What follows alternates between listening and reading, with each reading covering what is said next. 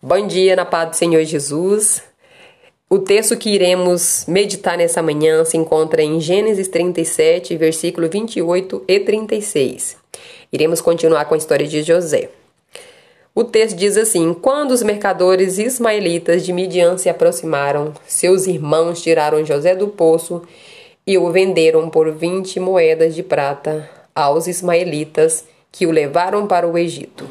Nesse meio tempo, no Egito, os midianitas venderam José a Potifar, oficial do faraó e capitão da guarda. A maneira como enfrentamos as provações diz muito quem somos e onde podemos chegar. A história de José é um excelente exemplo de fé. Ele foi desprezado por quem deveria amá-lo, foi vendido como escravo por quem deveria protegê-lo e lançado na prisão por alguém que confiava muito nele. José tinha motivos de sobra para ficar com muita raiva, ressentido e buscando vingança. Mas em vez disso, ele manteve firme no propósito de Deus. O Senhor o ajudou a desenvolver traços de caráter que lhe permitiram sair de suas provações e se tornar uma pessoa melhor. A primeira foi a aprender a aceitar as condições em que se encontrava para enfrentar melhor a provação.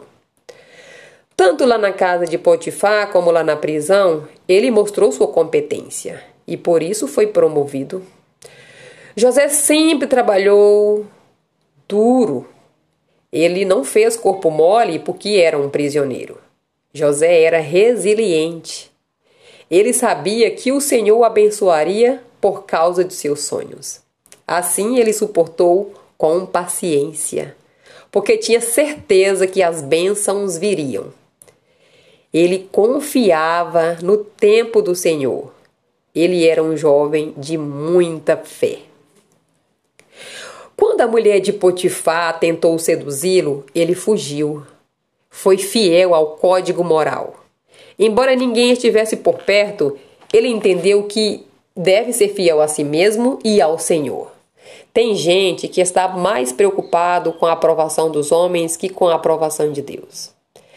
Se José tivesse cedido ao assédio daquela mulher, poderia ter se livrado da prisão, mas ele sabia que isso impediria de receber as bênçãos de Deus. José foi aprovado no teste de integridade. Quando chamaram para interpretar o sonho do Faraó, ele poderia ter levado todo o crédito pelo seu dom, mas preferiu imediatamente atribuir o crédito ao Senhor. Ele agiu com humildade. José cumpriu com perfeição aquele mandamento do Senhor Jesus, lá de Mateus 5,44, que diz assim: Amai vossos inimigos, bendizei os que vos maldizem, fazei o bem aos que vos odeiam. José sabia abençoar os outros. Ele perdoou. Sabia que sua adversidade tinha parte de um plano maior. Quando perdoamos, libertamos de toda amargura e raiva que pode nos impedir de prosperar.